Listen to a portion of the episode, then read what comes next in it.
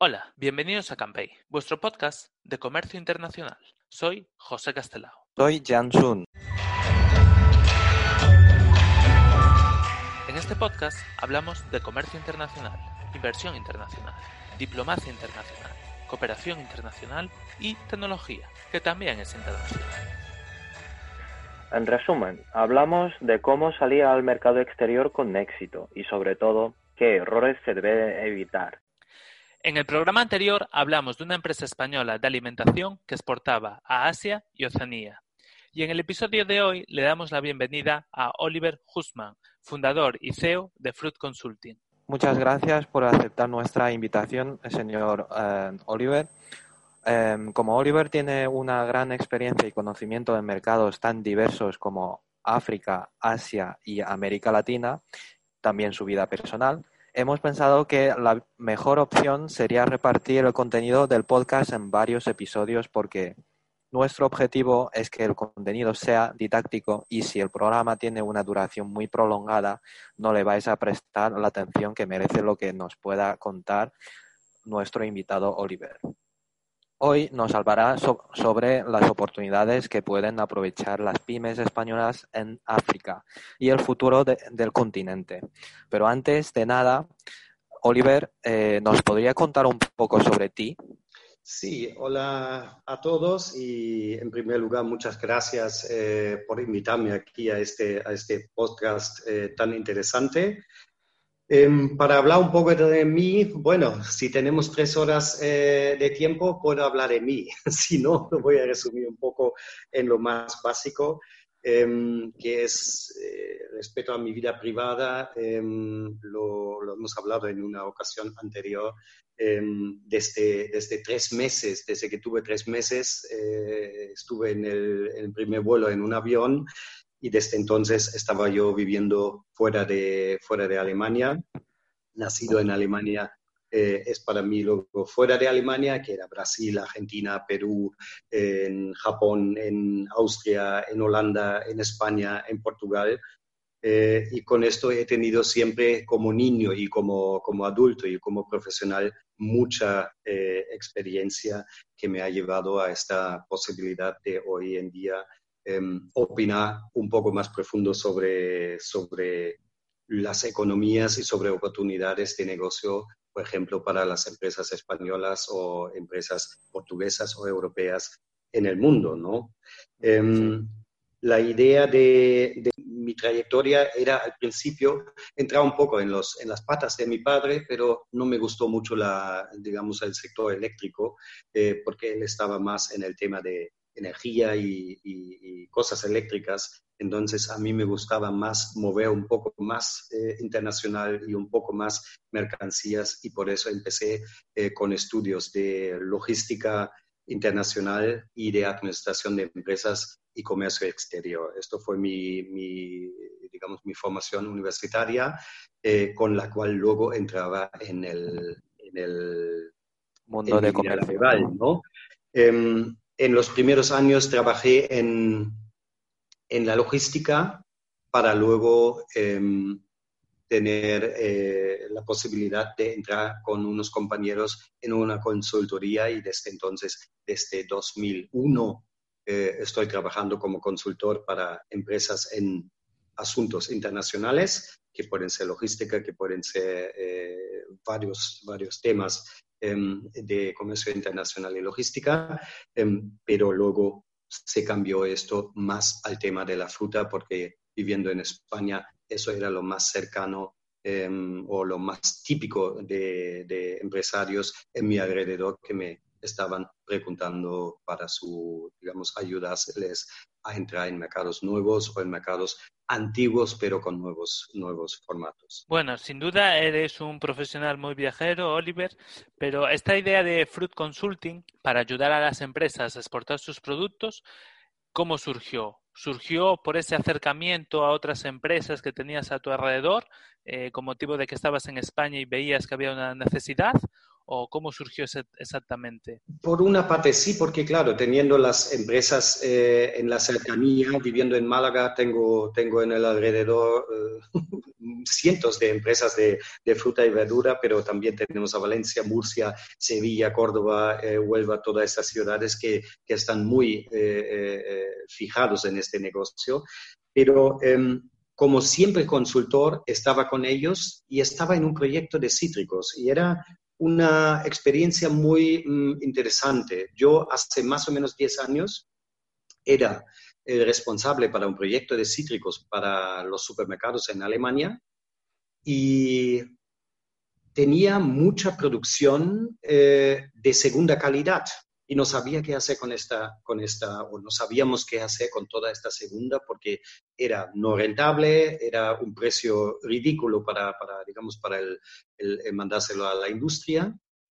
Y me dijo un día uno, ¿y por qué no vas a, por qué no vas a Asia y miras ahí lo que puedes hacer? Bueno, hecho, me voy a, me voy a Hong Kong. Em, y antes de ir a la feria y al congreso de Hong Kong, decía, voy a mirar en, en Shenzhen em, cómo está ahí la cosa. Y me fui a Shenzhen viendo el mercado mayorista, viendo el mercado de, frutas y verduras y vi luego en Hong Kong eh, el mercado de frutas, los supermercados, las tiendas y todo esto. Y decía, algo aquí no, no, no, no cuadra con lo que yo tengo de entendimiento de, de fruta, porque aquí la fruta se vende al doble, al triple, al cuatriple de lo que se vende en Europa.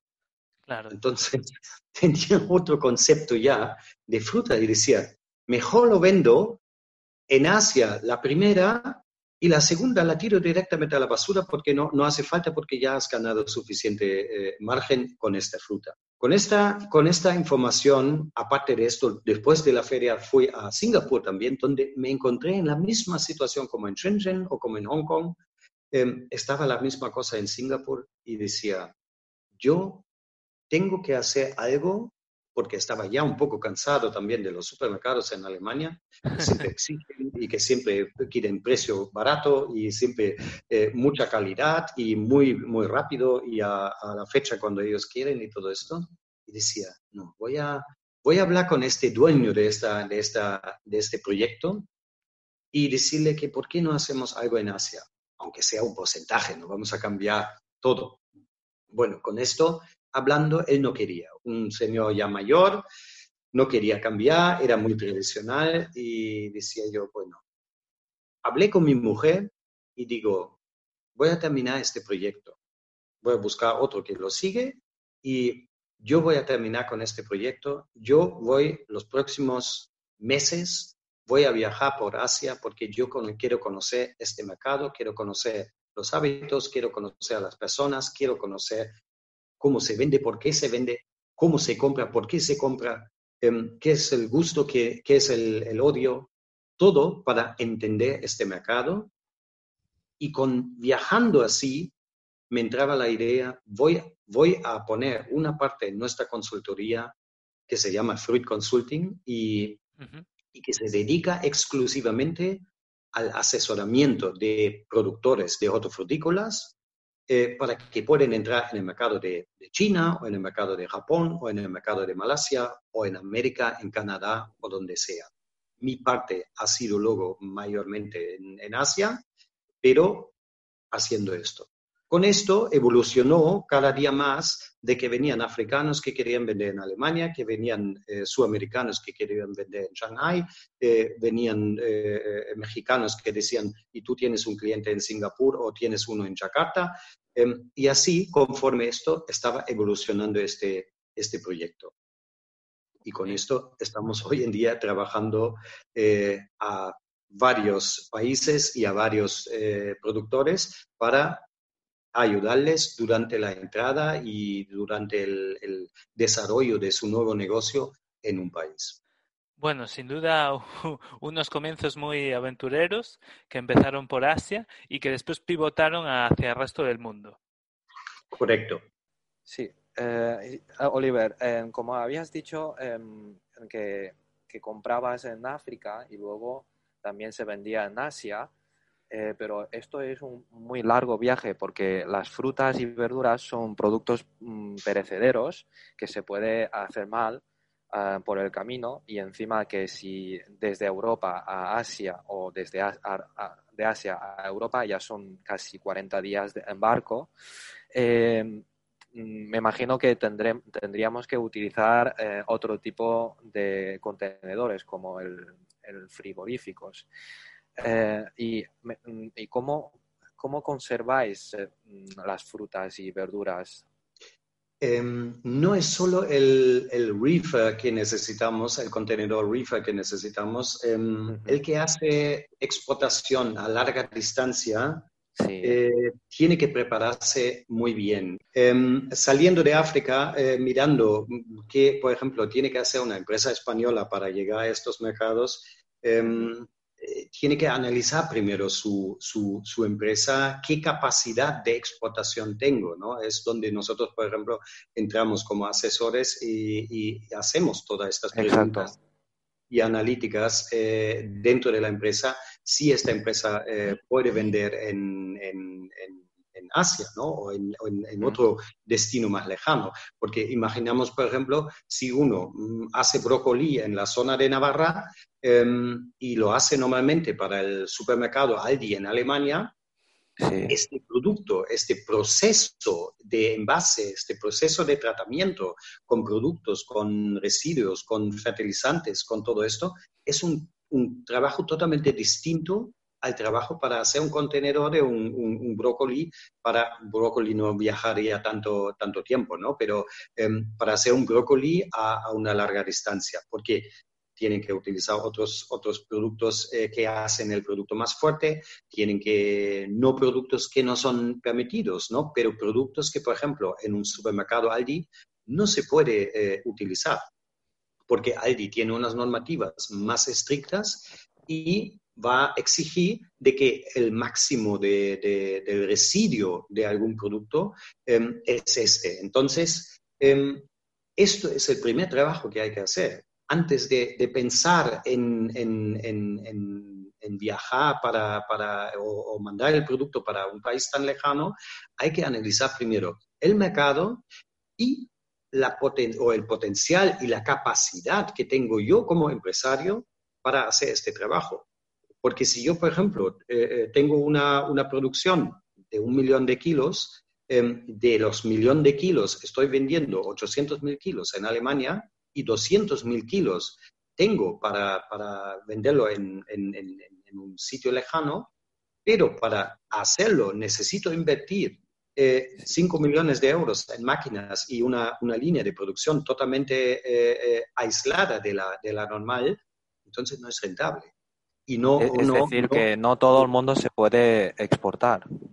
Teóricamente sí, teóricamente todo el mundo puede exportar, pero hay que analizar también con, gente que conoce cuáles son los requerimientos, eh, analizar internamente dentro de la empresa cuál es mi capacidad eh, de producción, de producto, económico, eh, human, human capital, es decir, que qué personal tengo. Tengo un comercial que puede hablar inglés luego con mi cliente.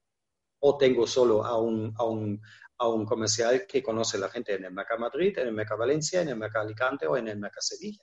Es decir, que son muchos, muchos trabajos antes de empezar una exportación que tiene que tener uno en cuenta para que esto al final sale con, con éxito.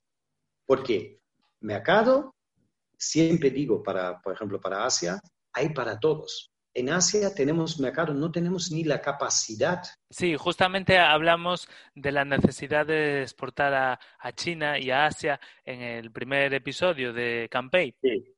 Sí. Pero volviendo un poco al tema de los costes logísticos y la importancia de ir a mercados muchas veces a los que tienes capacidades para abastecer por temas de capital humano, de cercanía, que no eres capaz de ir a mercados tan lejanos, eh, un mercado tan cerca y al mismo tiempo tan lejano que tenemos desde España es el mercado africano.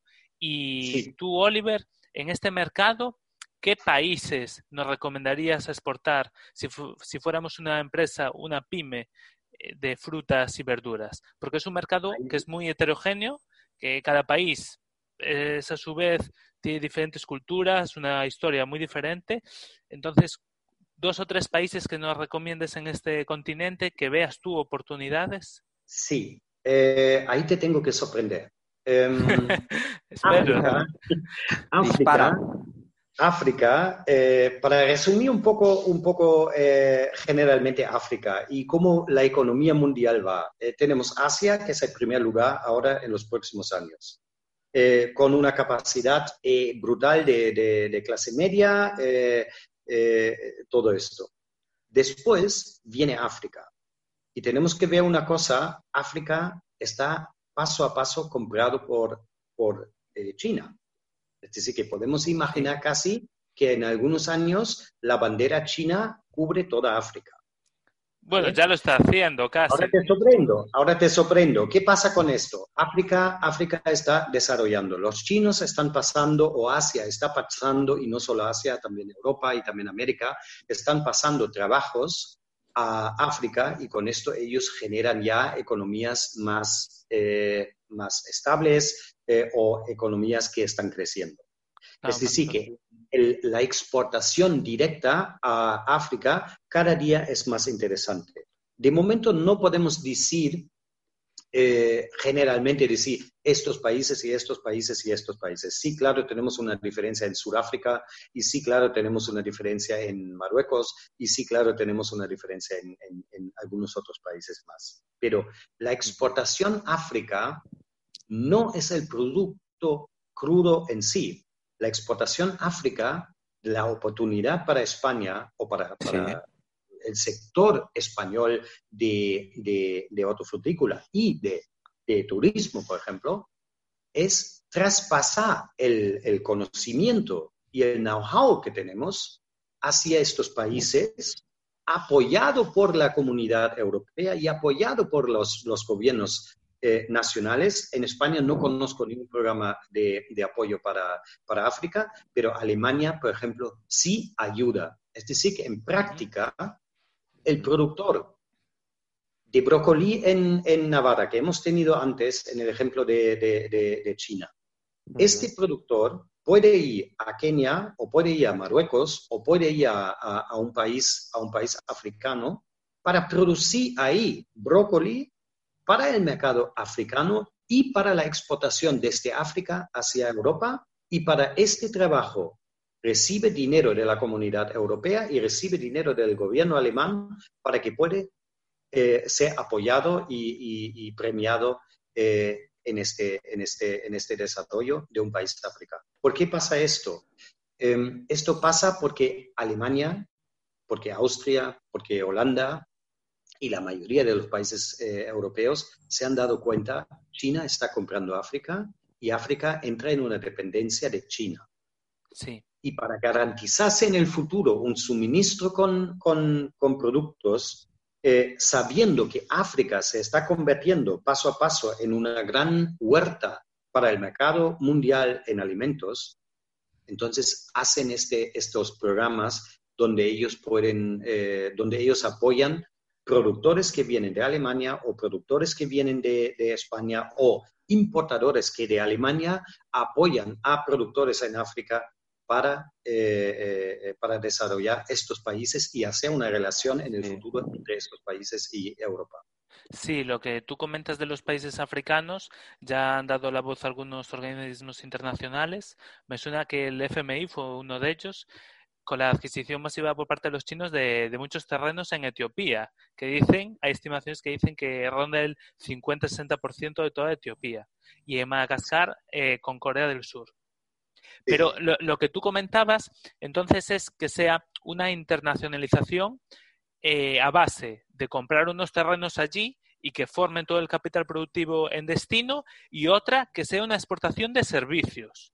No, no solo, no solo comprar, eso también es eh, apoyar y, o introducirse en, en, una, o montar una cooperativa, por ejemplo. Em, el fin de esto es también eh, apoyar para que se desarrollen más agricultores en estos países africanos. Y claro, en primer lugar, siempre son los países menos desarrollados que tienen el mayor apoyo o más fácil de recibir el apoyo.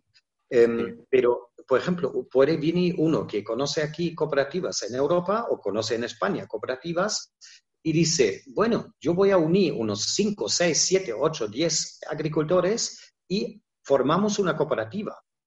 Y con esta cooperativa montamos una, un, un, pack house y con esta cooperativa eh, abrimos una vía eh, comercial y eh, hacemos unas, unas ventas a Europa, porque Europa es el mayor cliente de productos. Los supermercados europeos son los mayores clientes de productos africanos. Entonces, esto se apoya. Y yo, por ejemplo, actualmente em, asesoro un proyecto de estos en Guinea-Bissau, em, donde se producen melones y, boniatos eh, biológicos para el mercado asiático y para el mercado europeo. Asia de momento está por la situación del COVID un poco em, complicado, pero Europa no. Y, este proyecto es un proyecto que ha recibido directamente, desde, ha tardado unos cuatro o cinco meses de, tiempo para recibir este, este ok del apoyo y recibe mucha, mucha ayuda económica eh, en sus compras de tractores, en compra de fertilizantes, en educación y academia, costes de asesoramiento, todo esto está subvencionado por el gobierno alemán. Bueno, es curioso porque Guinea-Bissau es una ex colonia de Portugal. Portugal no está metido en esa diplomacia, en esa ayuda, formación de capital humano.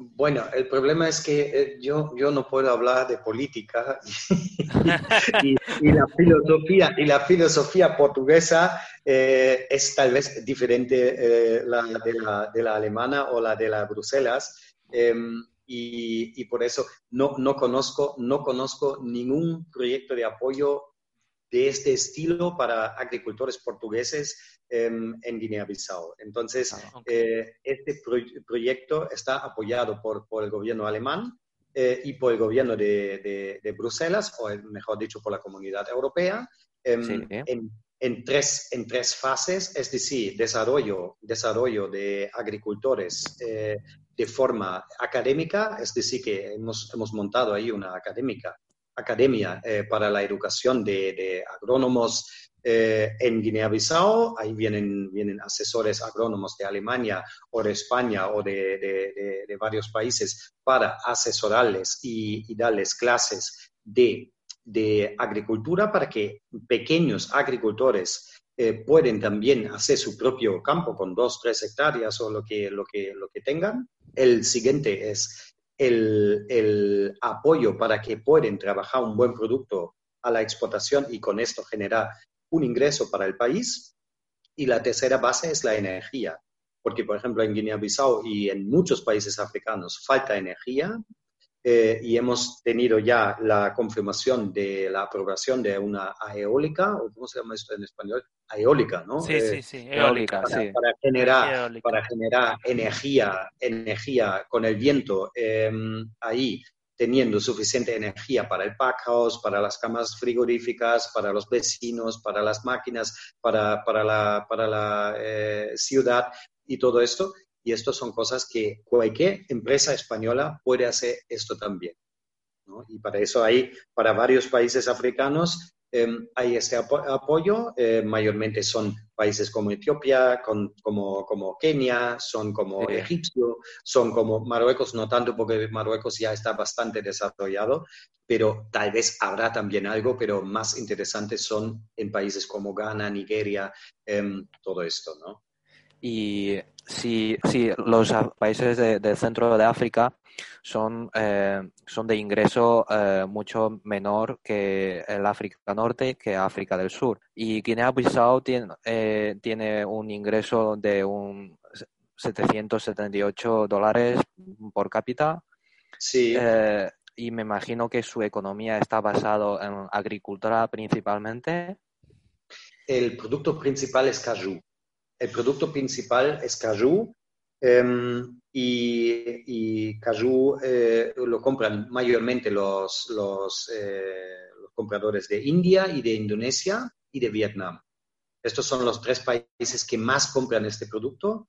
Em, y esto es el ingreso principal em, de, la, digamos, de la agricultura. Lo que pasa es una forma de agricultura salvaje, porque es un, crecimiento de árboles natural, nadie lo, fertiliza, nadie los poda, nadie los eh, eh, hace de una forma en agricultura eh, controlada, es un árbol salvaje y la gente lo coge y cualquiera que deja un saco en una de estas centrales eh, cobra el saco de, de, caju y luego se lo vende en contenedores a, los, compradores. ¿no? Potencial bastante grande en este país en hacer una agricultura porque el suelo, el suelo no tenía nunca industria, el suelo no tiene contaminación, em, por lo cual agricultura eh, ecológica y agricultura biológica es desde el minuto cero posible em, y eso es una gran oportunidad. Aparte de esto, logísticamente,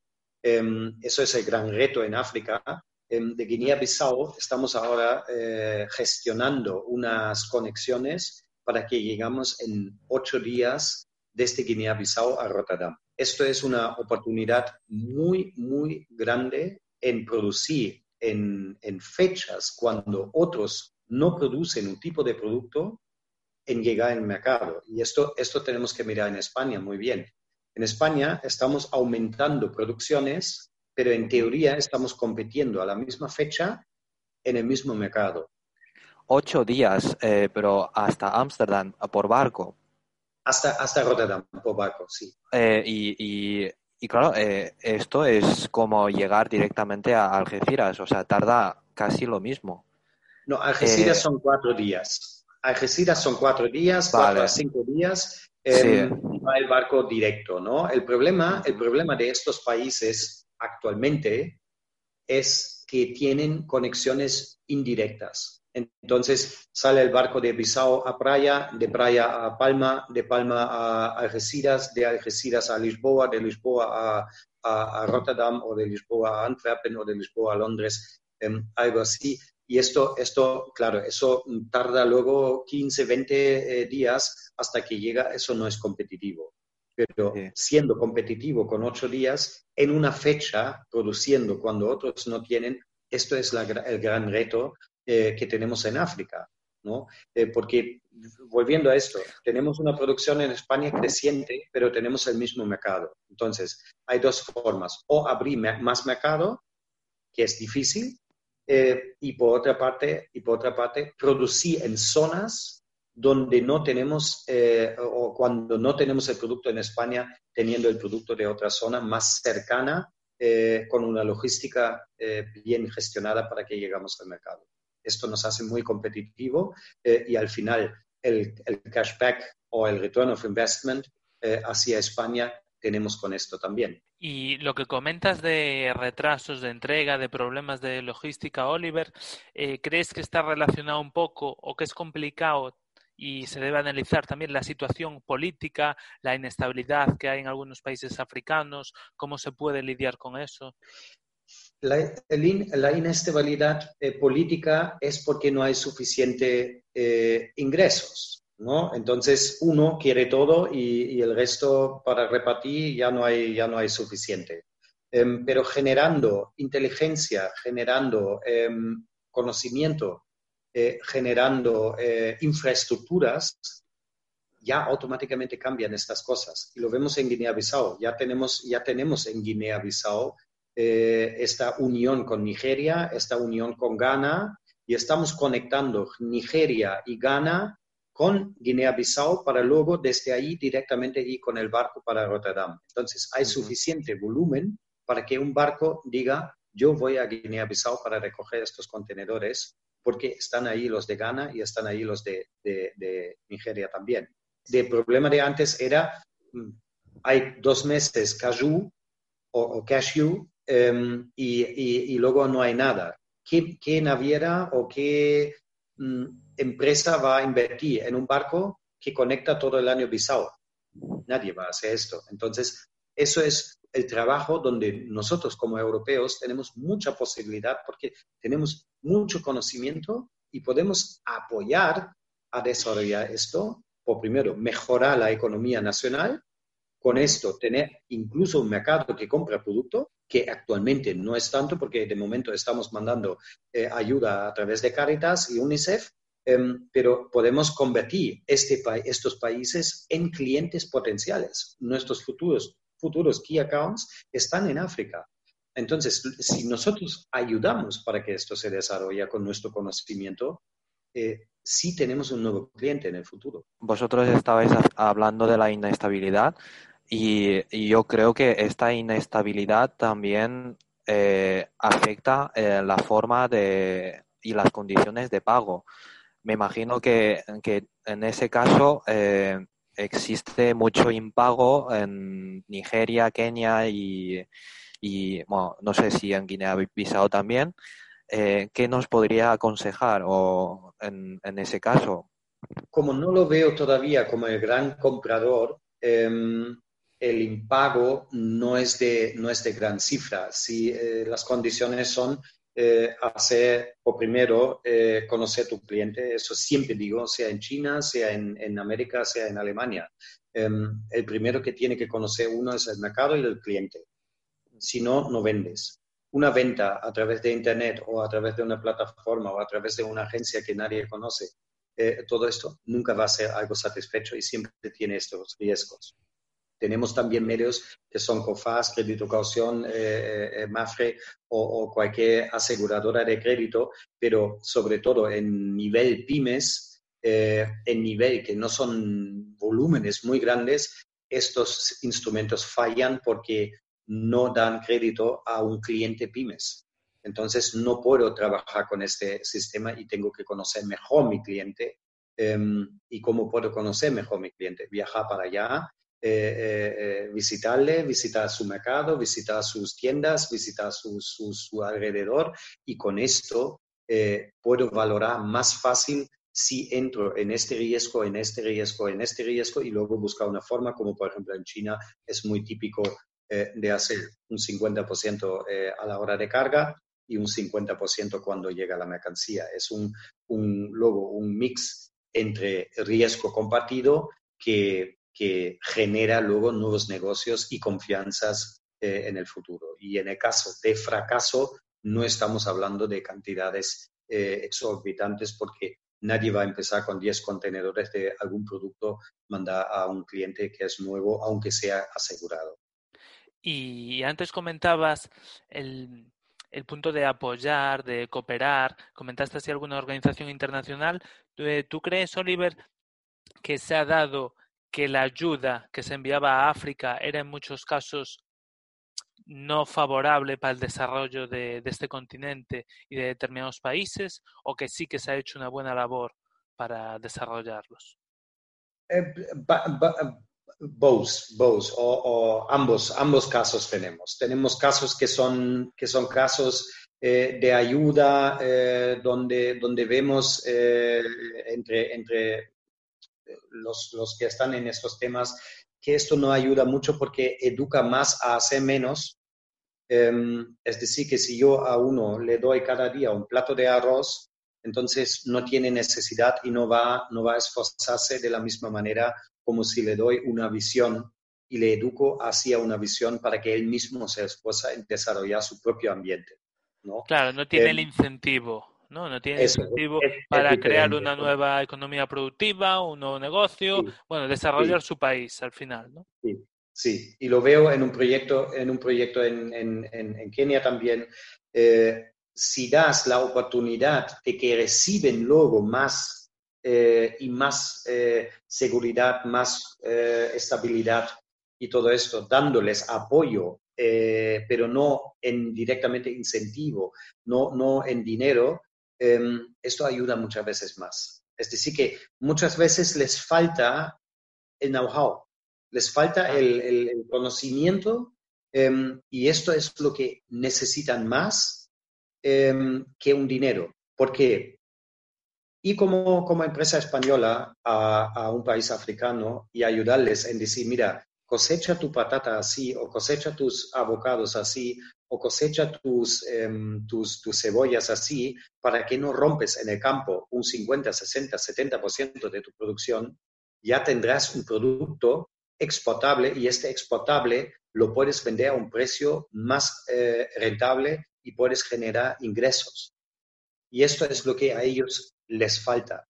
Y para eso, para eso estoy diciendo, hay, hay ayudas em, por parte de los gobiernos, sobre todo en Alemania y de la comunidad europea, que apoyan estos, eh, estas entradas o estas exportaciones de know-how, em, porque el know-how es un exportable. No es, no es solo una cosa que, que, conozco yo, ¿no? Es un exportable, es un bien exportable eh, que, se puede hacer, eh, eh, que se puede convertir en, negocio y dinero, porque asesorando y, apoyando o entrando incluso como partner en un proyecto de agricultura en, en un país africano, me genera dinero, me genera dinero como productor eh, y tengo posibilidad de vender este producto en la clientela que conozco yo en, Europa. Ok, ok. Entonces, un consejo que le darías a una pyme, que una pyme española que quiera empezar una relación con los países africanos a largo plazo, ¿no? Porque esto no va de, de seis meses que vaya a tener un resultado, pues sería exportar este know-how, ¿no? Estos servicios, este conocimiento y de ahí que salga un negocio. Sí, sí. Lo que, lo que aconsejo em, es siempre, primero, mm, informarse. Con esta información eh, que puede ser asesorada con una consultoría como por ejemplo la nuestra de, de Food Consulting, yendo al mercado, conociendo al mercado, conociendo los riesgos, y eso te dice un asesor. Un asesor te va a decir, mira, ojo, esto es una oportunidad, pero aquí tenemos un riesgo. Ojo, esto es una oportunidad, pero el, número positivo te va a venir en dos años o te va a venir en tres. Eh, ojo, esto es un riesgo, pero tienes por otra parte un 50% de subvención por parte del gobierno alemán o por parte del gobierno eh, de Bruselas. Em, entonces, estas son cosas que junto con una persona que te puede guiar, te va a asesorar dónde tienes que mirar. El fin de una asesoría no es saber todo, porque eso es muchas veces eh, la equivocación en la pyme. La pyme, siempre digo, son un poco resistente al asesoramiento. ¿No? La, la pyme tiene que abrirse y decir, bueno, el asesor es uno que me va a decir las cosas que yo no sé para que yo luego soy capaz de hacerlo solo. Porque un trabajo de un asesor es llevarte al punto para que tú solo puedes trabajar. Igual que a un niño, ayudarle a caminar. Y cuando camina, pues ya el resto de los golpes te lo llevas tú. Va, solo, em, El consejo mío siempre es viajar para los sitios, viajar y conocer las culturas, viajar, conocer cómo son, viajar cómo son de negocio, cómo son los hábitos, eh, cuáles son las posibilidades. Y con esto ya, volviendo y decir, ¿y cuáles son ahora mis capacidades en mi empresa en España o donde sea la empresa? Y decir, ¿cómo puedo conectar estas dos cosas y qué son los cambios que tengo que hacer? Y con esto las cosas funcionan. El, el reto de cada cosa, ella fue, no solo, no solo fuera, pero fuera más, es inversión, disciplina y tiempo. Inversión es inversión en conocer, sobre todo conocer, no estoy hablando de inversión ya en, campos, en máquinas, en,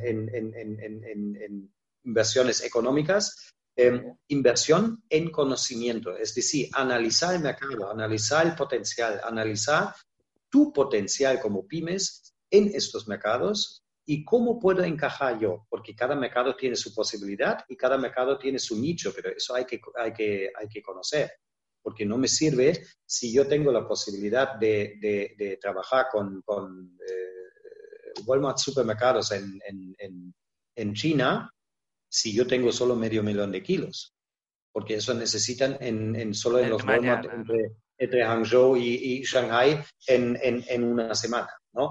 Em, entonces, esto no va a ser mi cliente, pero sí hay tal vez un pagoda que dice, ah, vale, yo en, en, yo en, la zona de Shenzhen y en la zona de, de, Canton con, este producto puedo hacer algo. Es decir, que el nicho solo puedes encontrar cuando conoces el mercado. Y para que conoces un mercado necesitas buen material, es decir, buenos libros o buena información eh, en Internet, o buena información por parte de las cámaras de comercio o de las oficinas de, los gobiernos em, o por asesores y, y, consultores y gente que está en este sector que te puede guiar em, resumidamente teniendo la información necesaria que necesitas.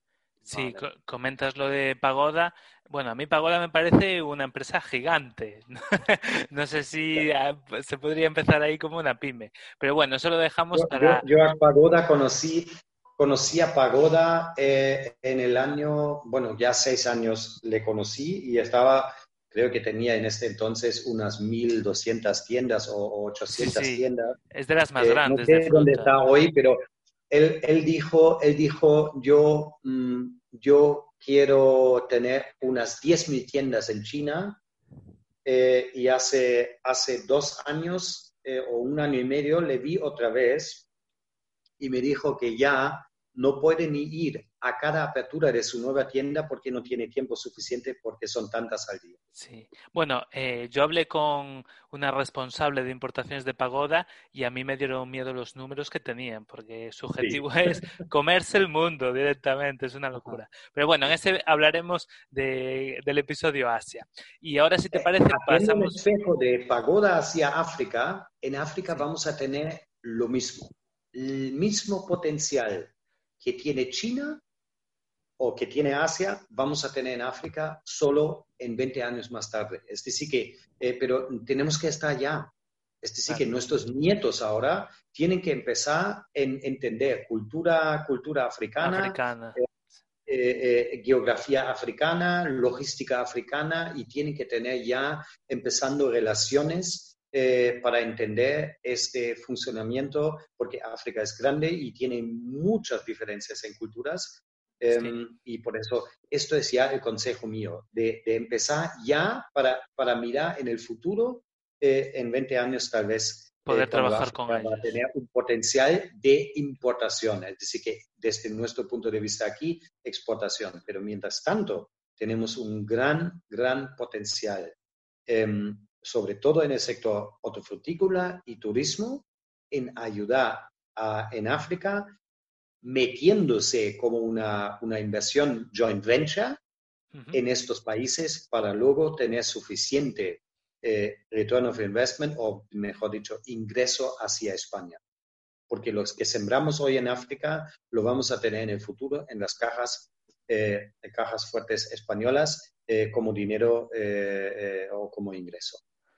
Perfecto. Y además España yo creo que tiene una ventaja muy importante con África, porque sus relaciones realmente son muy buenas. Lo que pasa es que yo creo que no las aprovechan. Eh, Tenemos popate hasta sangre con ellos. Tenemos popate hasta sangre con ellos y, y, aparte de esto, somos expertos. Somos expertos en el producto que África va a ser más capaz de producir, que es la hortofrutícola. Bueno, pues somos expertos en España. En España estamos, somos capaces de competir con países en precios y en costes, em, aunque nos exigen en España hacer un producto de mayor calidad y somos capaces. Si esto duplica, eh, traspasamos este conocimiento y esta habilidad a, los campos africanos, vamos a, hacer, mm, vamos a poner por lo menos algunas manchas eh, de bandera española en, Bueno, pues a, ver si tenemos éxito. bueno, bueno, y pasamos a la parte final del programa, si te parece. Sí. Bueno, pues pasamos a la parte final del programa. Oliver, si nos puedes decir un lugar que te fascinó de África. Que me fascinó de África. Sí, que te gustó, que te llamó la atención, que vivirías allí para toda la vida en sí todos los sitios donde estuve me, fascinaron porque son eh, muy especiales cada uno, muy diferente cada uno, aunque tengan su igualdad en algunas cosas, pero em, cada una cosa tenía su, su, especialidad em, y sobre todo la naturaleza. La naturaleza, em, este, este, este, este, este, este lejos de de naturaleza es, es impresionante. Eso, eh, bueno, en Sudamérica conozco esto también, eh, en la selva, pero África es muy especial para eso. Y los animales que se puede ver, porque estos son cosas que en otros... Sí, que ya no existen en, en, otros continentes. Ya no es salvaje, ya no es un paisaje salvaje, ya es más un paisaje urbanizado en Europa. Sí, sí. Y, y ahora que, que viajas mucho, pero en, actualmente, pues debido a, la crisis del COVID, seguramente eh, has podido quedar en casa y ver algunas películas y libros. ¿Qué película o libro recomiendas para mejorar el conocimiento sobre África? Bueno, para, decir eh, lo del COVID sí mm, me ha limitado en, viajar los, los, eh, los últimos meses pero más a los países lejanos. Em, yo estaba viajando ya eh, cuatro semanas después del, del, lockdown en, en, España, ya estaba en el primer avión em, viajando a los países europeos em, porque tenemos que vivir con este virus, tenemos que convivir, tenemos que buscar una forma, pero estaba viajando. No, no estoy como antes, 260, 280 días eh, al año fuera de la, de la, de la casa, em, pero sí, sí estoy frecuentemente viajando. Pero para responder a tu, a tu pregunta, ¿qué película? Em, la mejor película eh, que he visto es la de mis propios ojos. Em, eh, para mí cada día veo una película y yo no miro, yo no miro tele ni película casi para nada.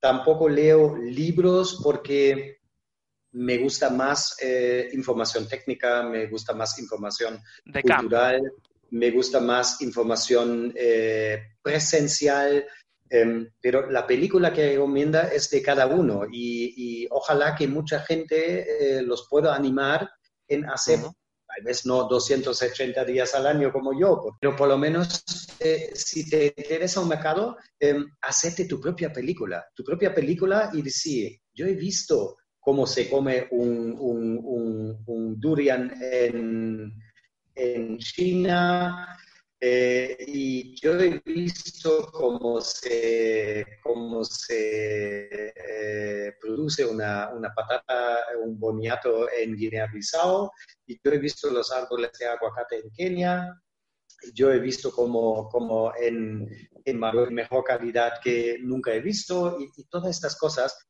esto es mi película favorita, eh, y ojalá que la puedo compartir con mucha gente, lo he hecho antes de COVID eh, con muchos. Yo he viajado con muchísima eh, gente para enseñarles el, mundo y los, y los mercados y seguro que voy a volver eh, pronto a hacerlo. Muchísimas gracias, Oliver, por compartir tu experiencia, conocimiento y tiempo con nosotros. El próximo mes volvemos a contar con tu colaboración para hablar de otro continente. De esta entrevista, en la que hemos hablado sobre el papel que jugará África, destacaría tres puntos. El primero, que cada empresa tiene que analizar sus capacidades antes de exportar, su producción, su músculo financiero y su equipo de profesionales. El segundo es que el potencial que llevamos varios años viendo en China lo tendremos en África en unas décadas. Y si lo queremos aprovechar, tenemos que empezar a trabajar y colaborar con ellos de isofacto. El tercero y último es que en España no somos tan feos. Somos capaces de competir en precios y costes en el mercado global, y eso que muchas veces nos exigen productos de una mayor calidad que a la competencia. Recordaros a todos los oyentes que si os ha gustado este episodio le deis a like o al corazoncito en iVoox y suscribiros al podcast.